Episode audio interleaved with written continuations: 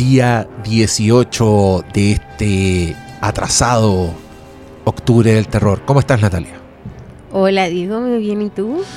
Bien, muy contento porque vamos a hablar de la película que anuncié ayer.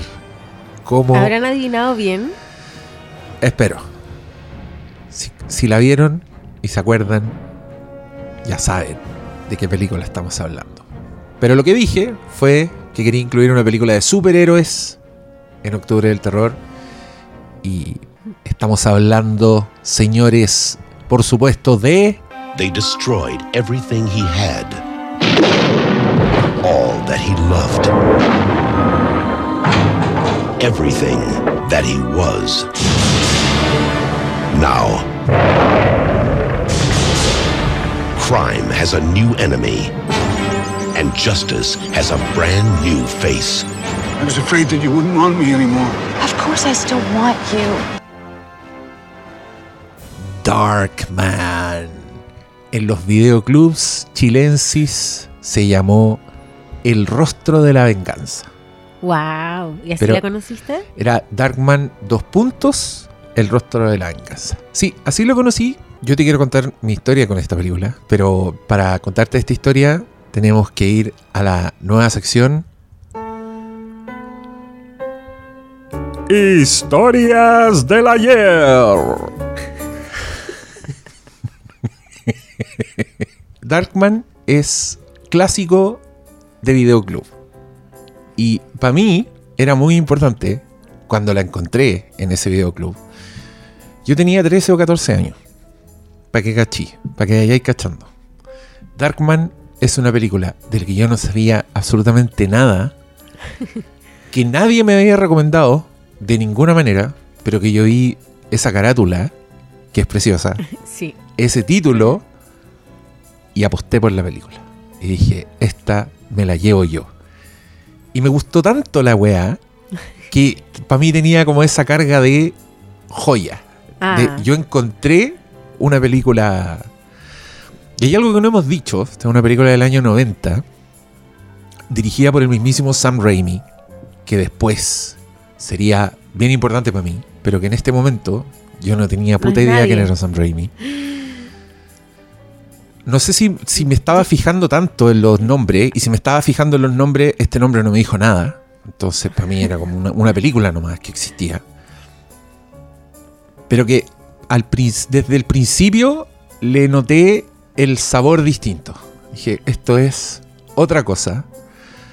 Empecé a mostrársela a todo el mundo, que también piensen un adolescente solo, solo con sus compañeros de colegio. Entonces yo encontraba una película buena, empezaba a darle la lata a todo el mundo, a mis papás primero.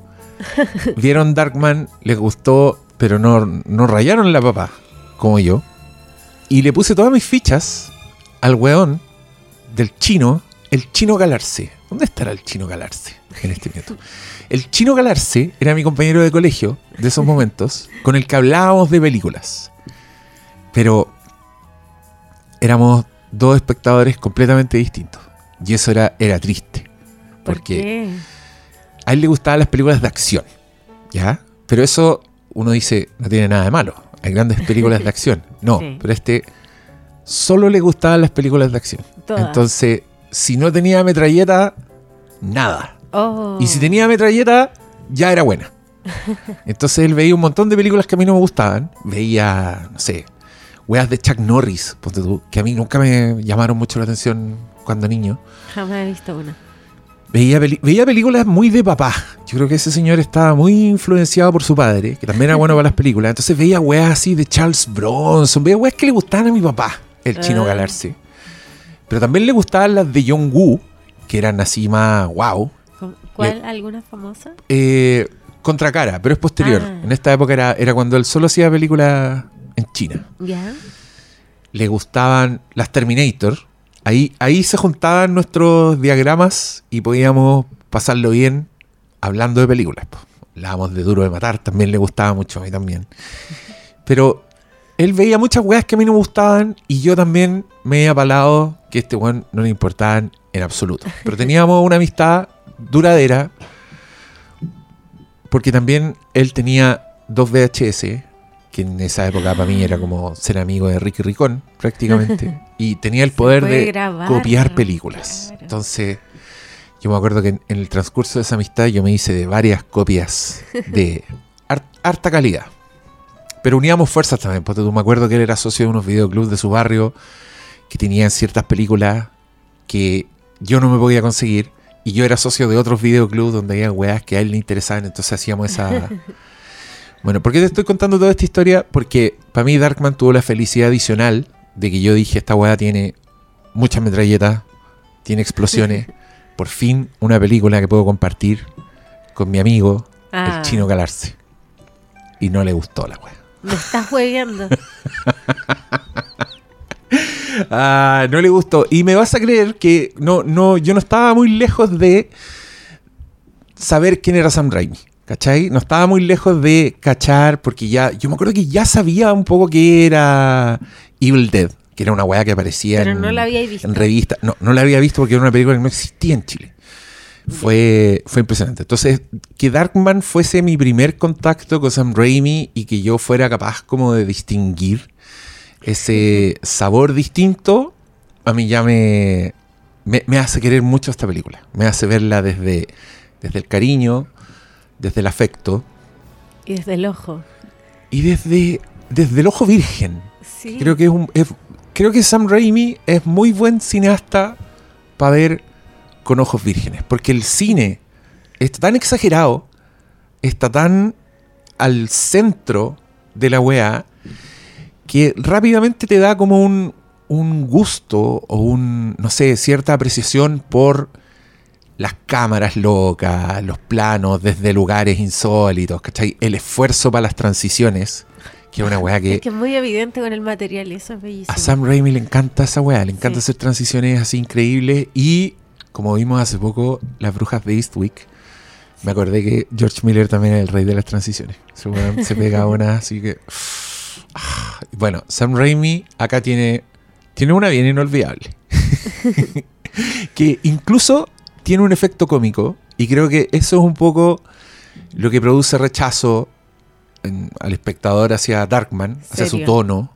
Claro, que tiene como unas weas así que son tan exageradas, pero los personajes y los actores están en un registro así muy real, muy sentido, que, que quizás no sabéis qué hacer con este, con este tipo de película tan, tan único, tan, tan excéntrico. Oye, siento que estamos hablando así de cualquier wea, mezclándolo todo, pero es porque es una película que nos gusta mucho.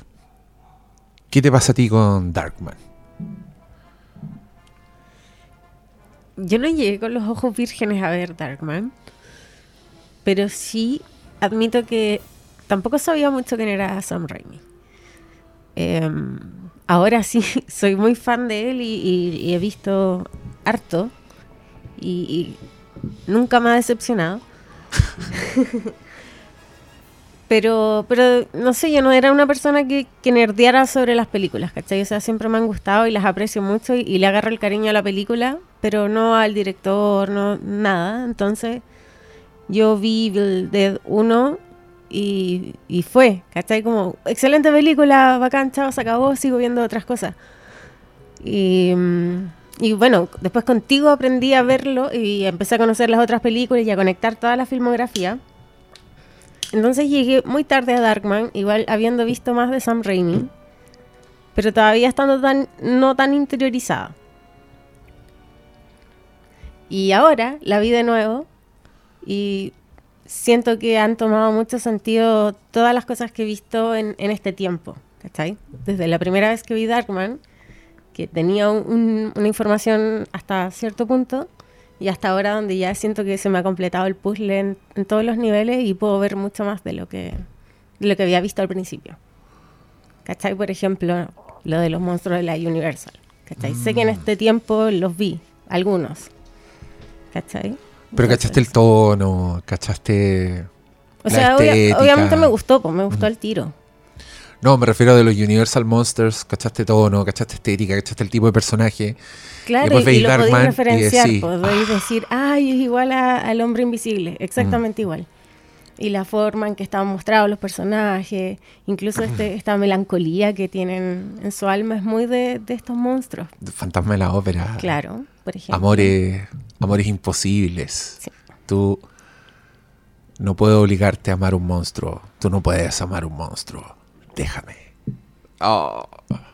Y que son temas del, te- del terror de siempre. ¿cachai? Que yo creo que es la gran conexión que tiene con el terror. Y aparte que las imágenes son muy, muy en este tono. Em, no sé, me encanta lo única que es el, el montaje, las transiciones, todo el estilo de Sam Raimi. Que de alguna forma siempre logra meterlo hasta e innovar con él, como meterlo, pero siempre adaptándolo a la película, al tono, como hablar a través de la imagen, eso me parece muy bonito.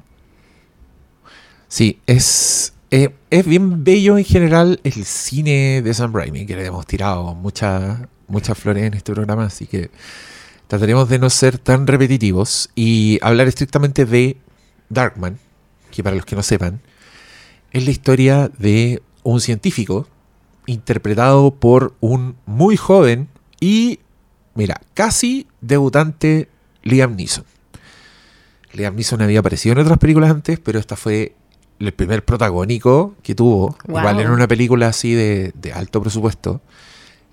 No tanto, pero sí de estudio, ¿cachai? Porque fue la época en que Batman la rompió, entonces creo que esto abrió las puertas a este tipo de películas. Y, y tenía este, este weón al centro. Tremenda oportunidad que yo creo que Liam Neeson igual se la jugó en Darkman. El weón se lanzó a esa piscina, pero con todo. Es el mejor casting, a mí me encanta. Es un poco. Es un poco Nicolas Cage, en el sentido así que el weón se olvida completamente y, y se integra al tono excéntrico de la película y hace las weas que la película le pide sin, sin chistar, sin perder eh, la fuerza. Y me encanta que esta película sea antes a la lista de Schindler. De es un personaje bien yo parecido. me puse a pensar y cuando salió la lista de Schindler yo dije, ese es Darkman. Ese fue mi primer Liam Neeson. Que ahora es cualquier cosa cuando a alguien le dicen Liam Neeson, pa. Pero es que yo Pensáis ahora al tiro el, el teléfono. es que yo vi ahora you. la lista de Schindler y pienso que Spielberg vio esa actuación que es tan melancólica y tan como de, de un ¿Te arrepentimiento. cachai?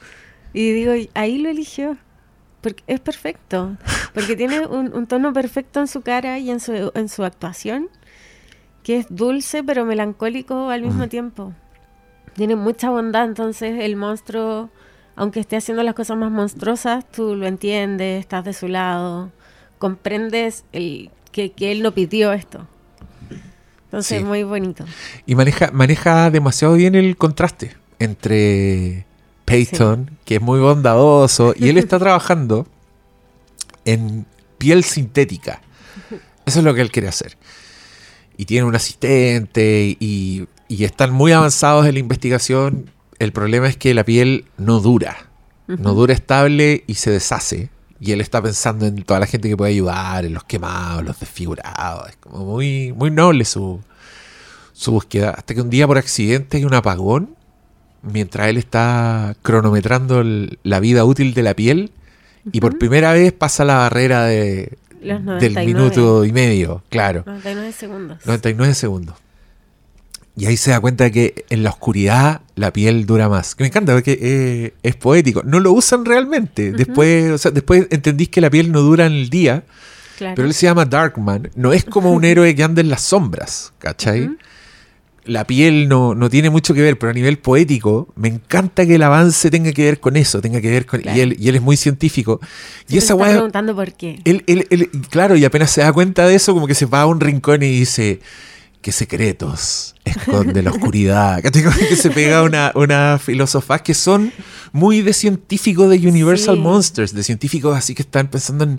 No están pensando en, en- en lo- en los microscopios y, la- las células, están pensando en, el el humano frente al universo. claro. Esa weá la encuentro muy bonita.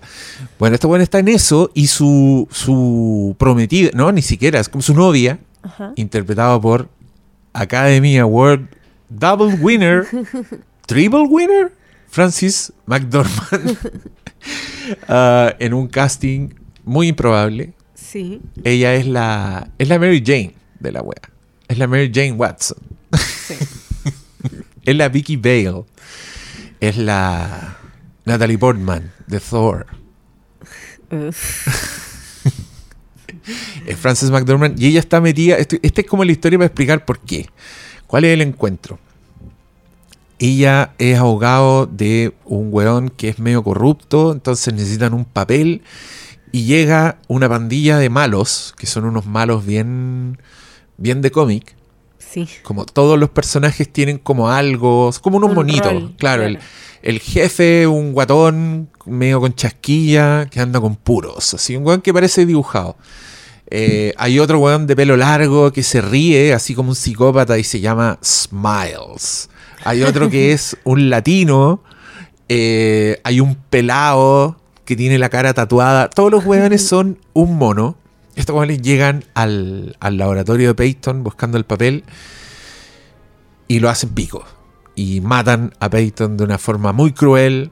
Lo dejan desfigurado, lo dejan con una bomba, le meten la cabeza al ácido, hacen como una hazaña muy de. Muy de Joker. muy- sí, muy Como de ese ese, tipo de weá. Y además que pasando en un laboratorio que no lo En dijimos antes, que es un laboratorio que igual tiene lenguaje de, de bullshit, De- la mosca sí. vieja. Tiene, tiene como un Cosa- tanque con un líquido rosado y burbujas. Burbuja siempre. Tiene, tiene uno- unos proyectores de hologramas que en unas weas muy, muy inventadas, pero que es bonito porque lo, lo hace atemporal, ¿cachai? Lo hace único. Entonces, bueno, no es como que están tratando de adivinar cómo va a ser el futuro. No, claramente el weón está pensando en el dibujo. Está pensando en ver un tanque rosado porque lo va- le va a tirar una luz celeste atrás y la weá se va a ver increíble. En esa weá está pensando Sam Raimi cuando, cuando hace sus películas.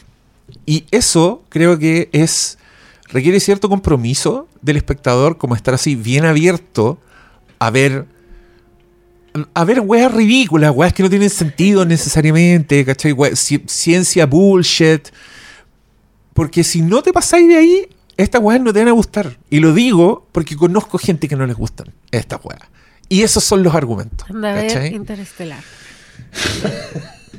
No, así igual puede, puede haber muchas películas más, pero me da pena que se pierda una weá que, que es, es como una, una animación hecha Sí. en acción real. Eh, comprometiendo el realismo. Hay unos momentos, ponte tú, de, de, proyec- de retroproyección, donde personajes, no sé, están cayendo al vacío. Y les hacen un primer plano.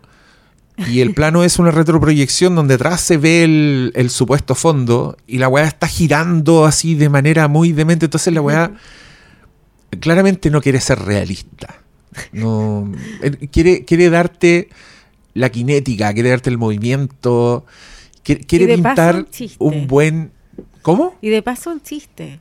También, Porque cuando tiene, hace esas cosas igual lo hace con humor. sí, y también y tiene humor de dibujo animado, tiene humor Sí. de los tres chiflados, que es una wea así como una constante en la, en la carrera de Sam Raimi, que Sí. yo cada vez que lo veo no, no me, me- me cuesta concebir que un weón sea tan constante con toda su influencia, sin importar el género en el que está, Exacto. y, y siempre haciéndolo con, con relativo éxito. Hay, hay hartas películas, tengo que decirlo también porque esto es, es- parte de mi fascinación con Sam Raimi.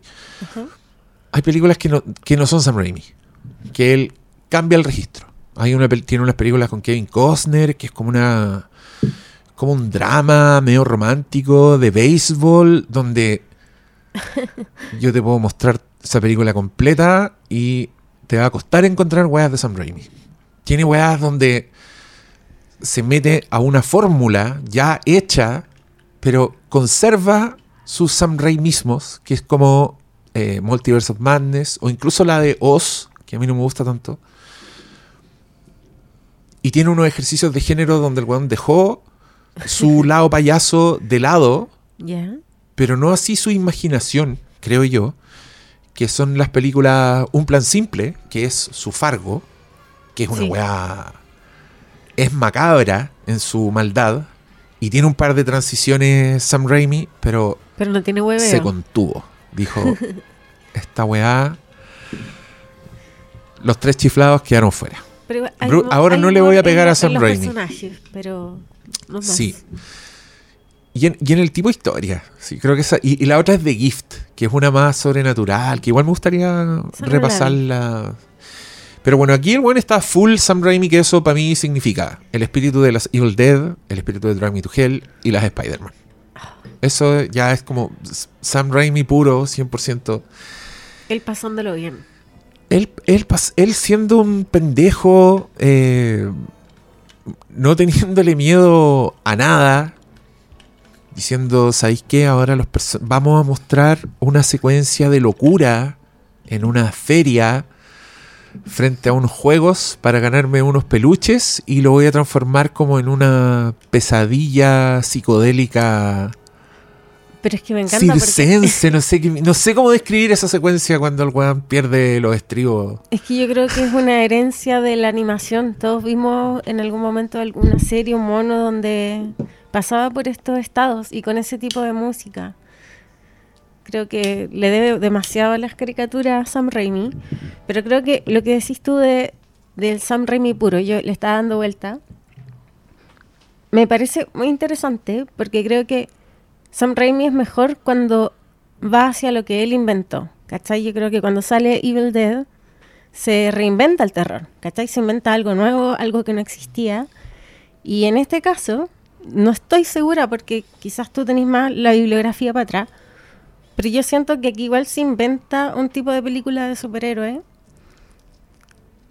que no sé si se ha vuelto a replicar, pero sí lo ha vuelto a replicar Sam Raimi. Y ya lo ha hecho con tres personajes. Eh, entonces creo que por eso Darkman es tan fascinante dentro de su filmografía porque está inventando un género. O está Sí. aportando algo nuevo al género. Y me hace mucho sentido porque entre medio también de las películas que vi entre medio está Hulk de Ang Lee. Y, o sea, claramente ama a Darkman, ¿cachai? Creo que toma esa, esa herencia. Igual lo veo en Batman de Tim Burton, pero creo que esto es otra cosa. Esta kinética, este movimiento, este, est- esto mismo que tiene Evil Dead, pero llevado a otro género, eh, es, es él, ¿cachai? No lo puede hacer otro. Y Ang Lee lo hace súper bien y me encanta esa película, pero veo esa influencia, ¿cachai? Veo el tipo de canciones, el tipo de animación, el tipo de transiciones, que claro, es, es del cómic, pero está traducido tan, tan bonito. Y eso me gusta de, de Darkman y de, y de la faceta cómic de Sam Raimi, que creo que es donde inventa. Dejé la historia inconclusa. La gente no está entendiendo nada. Perdón. Pero mira, no, pues a mí se me olvidó. Nos pusimos a hablar de cualquier cosa. Pero como sigue la historia es que este científico es dado por muerto después de una explosión donde queda severamente quemado y figurado.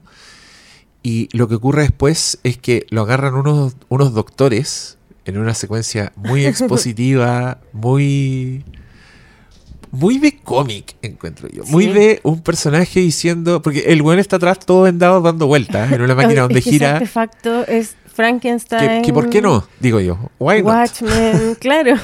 Y ella, la doctora principal, está con un grupo de científicos y está explicando que encontraron a este hombre vagabundo y sin nombre.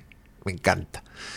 Y, y tenía unas quemaduras tan severas que se le trataron, así se le extirparon los nervios. Entonces no siente dolor.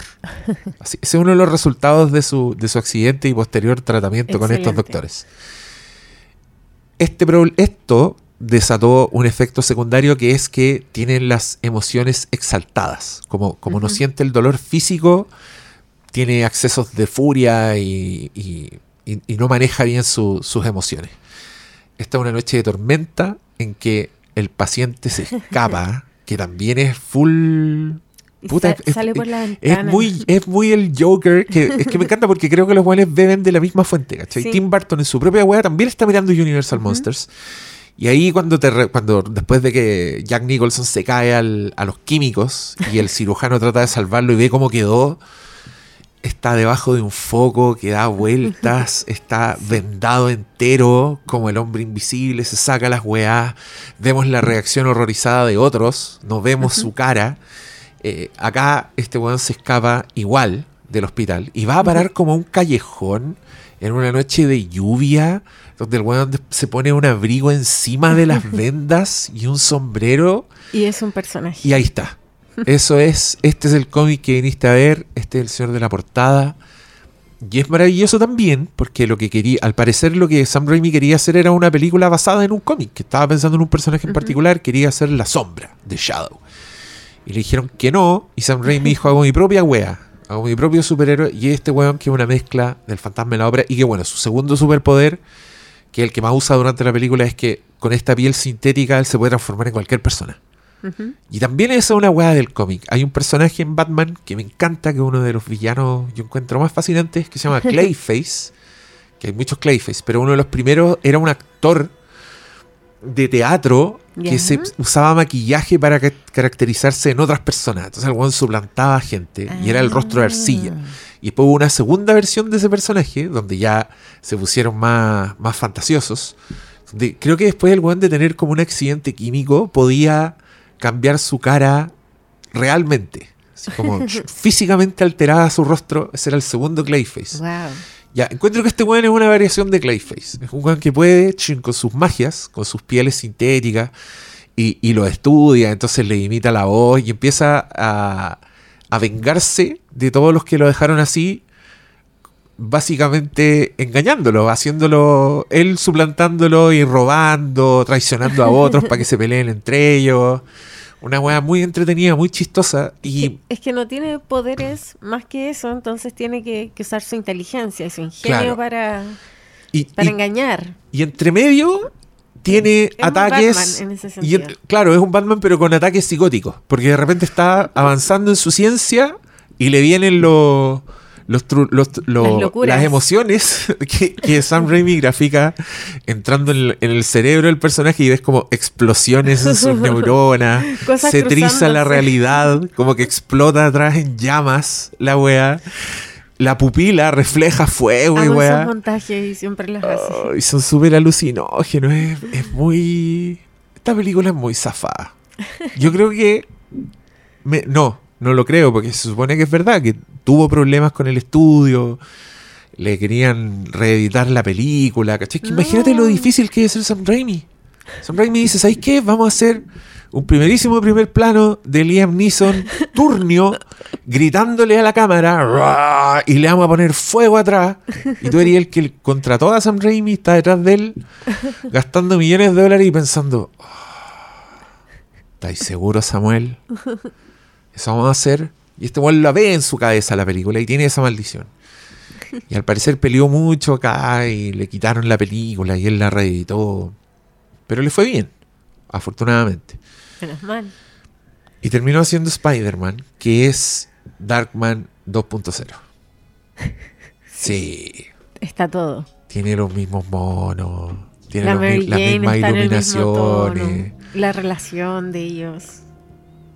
Gente colgando de Uf. rascacielos. La, la escena de, de Darkman colgando de un helicóptero contra el tráfico, chocando contra autos que pasan a la altura del suelo, es una escena de Spider-Man. Nada más que este weón no es Spider-Man, entonces lo pasa pésimo. Va chocando con todo, va haciendo ruido salvaje. Eh, Me da mucha risa cuando Darkman se pone, se pone cavernícola. Como que está, lo está pasando mal físicamente, pero está haciendo ruidos como. es muy Ash. Ash también hace esa weá en las películas de Evil Dead. Ah, No, hizo todo. Hizo todo. ¿Esta película está en el streaming? Es la práctica. No sé. Veamos. ¿Tú dónde la viste? La compré. Ah, no, no está. La compré en Apple. Ah, ya. Puta la weá. Es que igual me caga la onda hablar de películas que no están en el streaming. Confiamos en nuestros auditores. Sí. Se la conseguirán. Sí.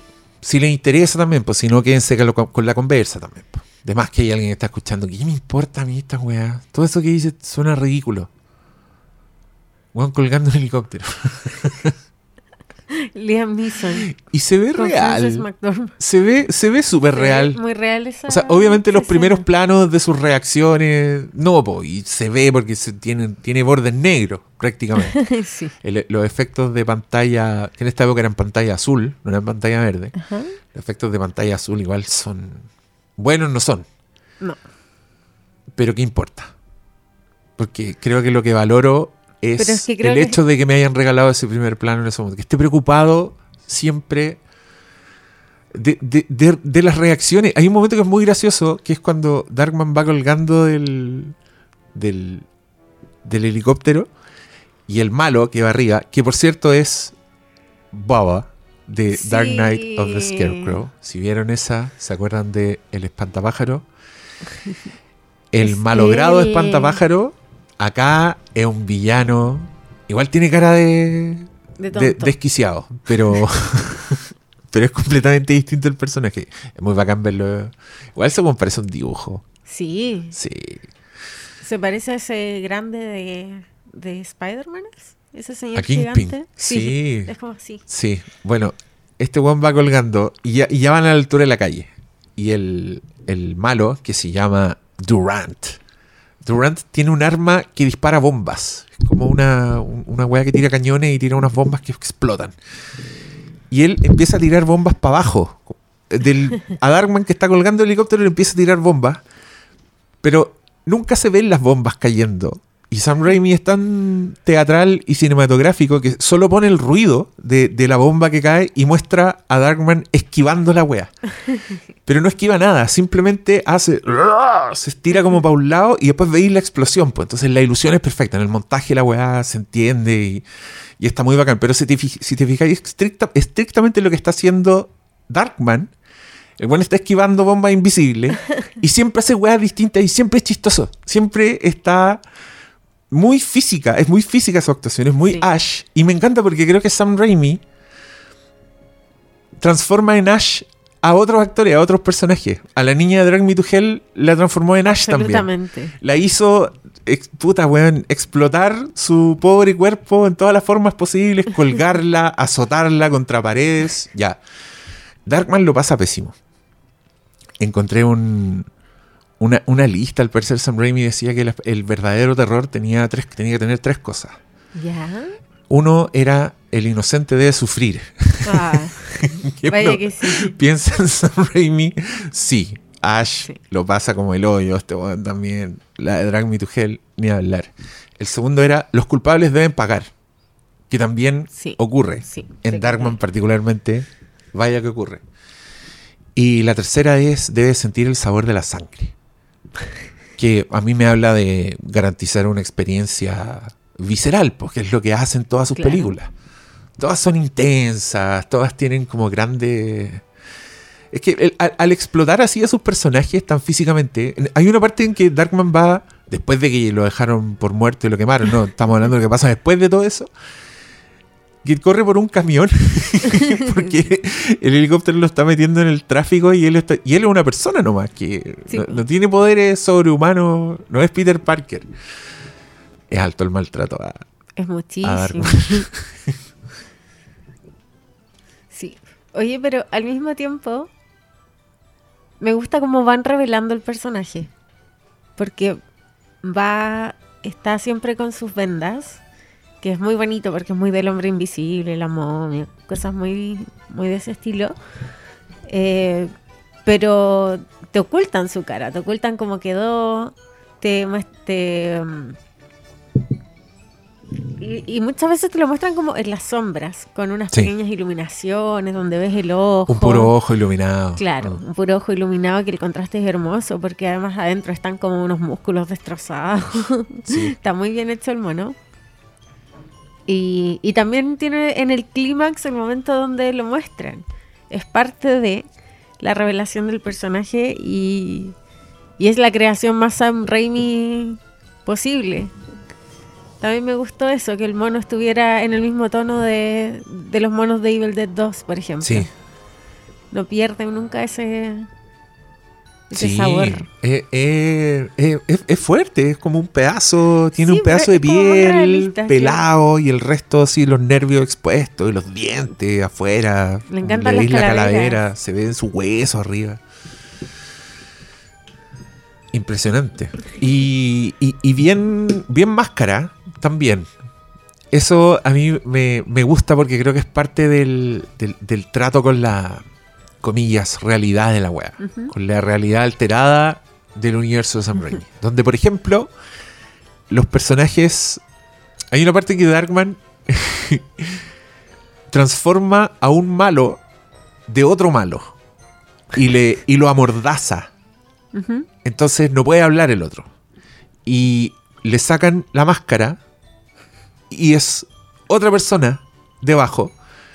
Y lo matan y le sacan una tercera máscara y ahí recién está la cara real. Pero hay uno que se Amordazado. da cuenta, que cachó que era el latino. Sí, pero lo que voy es que tiene tres capas de máscara, Sí. pero las igual es una persona actuando. O sea, Sí. es capaz de mover las cejas, de de tener todos los gestos, pese a que tiene dos máscaras debajo. ¿Me cacháis? Ese Sí. tipo de juegos tenéis que aceptarlo nomás y reírte. Porque yo encuentro muy ingenioso el, ese momento, cuando se Sí, pegan es esas tres revelaciones y entendís por qué desde el principio se ve que debajo está. tiene wincha en la, en la boca, pues por eso no habla. Y es demasiado obvio que él es otro buen disfrazado, pero lo matan igual. Caen en la trampa de Darkman. Y, y después es una. A eso me refiero con que es una máscara. Pues si los dientes igual no, no es. No es el de Dark Knight, porque porque es digital y veis bien su músculo y la weá. No, pues este es un. Un señor con máscara. Entonces habla así como. ah, como máscara de Halloween. Pero me gusta Para que se preparen. Siento que le aporta al jorobado Notre Dame mismo. Sí, obvio. es más inhumano. Sí, Y es una tragedia. es una También. tragedia horrible. esta película. El final es melancólico, es abierto, es una gran imagen y es el mejor cameo de Bruce Campbell Ah. de la historia. es que lo, lo hicieron el rostro final de Darkman y, y ¿sabéis qué? Encuentro que el weón actúa demasiado bien en esa escena. Porque no es Bruce Campbell. No, El weón es otra persona y es una persona que ha vivido el infierno y está súper bien. Como no me imagino ahora.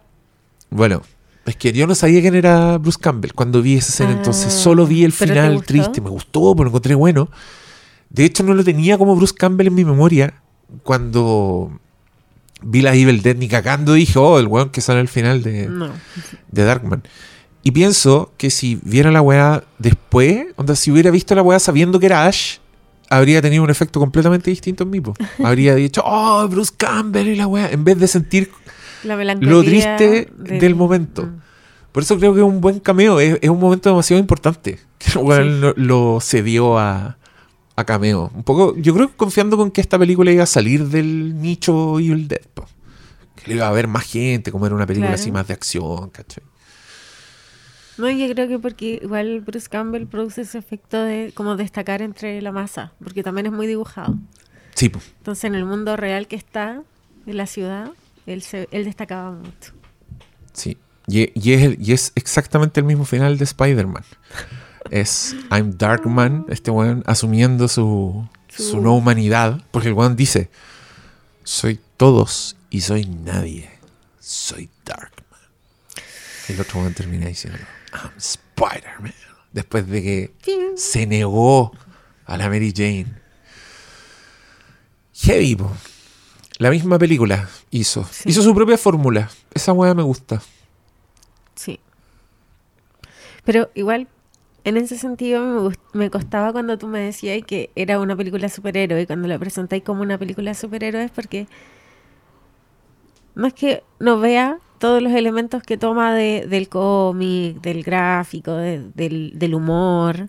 Lo veo absolutamente, pero creo que la esencia es tan triste y está tan centrada en, en la melancolía del personaje y, y en lo terrible de su destino, que a diferencia de Spider-Man, que sí tiene poderes y tiene una misión y puede salvar a alguien, e- Ujú. este no, ¿cachai? Como que eh, está, no sé, como que esa parte del Es más, de, es más película de difícil, es más difícil como proyectarlo como ahora su actividad será ser un superhéroe. decís. Exactamente. O- o verlo como un superhéroe, porque en realidad es un destino que le toca, pero no tiene la gran responsabilidad que tiene Peter Parker, por ejemplo, de, es el defensor de Nueva York ante los, los, los villanos que llegan, ¿cachai? Pero es otro tipo de superhéroe nomás. po. Pero- Es como Hulk, po. Eso Hulk mismo también te iba es a así. decir. Yo también siento que Hulk tiene ese, ese, mm, ese espíritu, ¿cachai? Pero Mm. claro, después se une a los Avengers y ahí ya sí puede ser un, un superhéroe. Pero Darkman no entraría a los Avengers. No. Yo creo que sí. A la Liga de la Justicia, En un quizá. cómic sí. En un cómic sí entraría porque habría una hueá en la que solo Darkman puede Claro. hacer eso y, y llamarían a Darkman. En el Escuadrón Suicida acá, perfecto. No siente dolor, pero hay que aguantarle lo- los accesos de, de rabia. También Ya. James Gunn, cómprale los derechos de Darkman a Sam Raimi y mételo en la próxima Suicide Squad. Encuentro que es la mejor idea que hemos tenido en la historia de estos programas. Ahora voy a estar súper decepcionado cuando no salga Darkman en la nueva película. Oh, Ah, Excelentes películas. Sí. Ahora que lo pienso, esas también podrían haber estado en Octubre del Terror. La Suicide Squad de. James Gunn. Sí, esa weá tiene unos momentos muy terroríficos. Sí. Esa estrella culiada. ¡Oh! El Cuando, se vuelven zombies todas esas personas. Sí. Qué horrible. y, la, y, el tibu- y todas las muertes. To- Todas las muertes son gore. A ese, ese weón le gusta mucho el, el terror. Ya. ¿Tenemos algo más que decir del Darkman campeón? Ay, yo tengo muchas cosas que decir, pero no sé si... Quedaste en blanco. No, no, no, para nada. Por ejemplo, no, no hablamos de la relación de ellos, me encanta. Me encanta la química que tienen, me gusta la naturalidad de su relación. Me gusta también el final, como es para mí es muy imposible separarlo de, de las grandes historias que no pueden ser Mm. de, de la mosca, no sé. Ese final Ah, te cacho. Iba todo tan bien, pero este incidente se interpone y, y se hace imposible. Me gusta eso, como la pérdida de la humanidad del personaje. No, si no, no es película de superhéroes. Me escuchaste. Entonces la mosca también es de superhéroe. Si ¿Por no qué? lo hubieran matado. No, Historia de origen. escucha, me refiero a la banda sonora. Claro. No, si No, es película yo- de superhéroes. No, sí, yo veo los elementos, sí lo dije. Yo veo los elementos, pero en la esencia del personaje veo más la, la tragedia.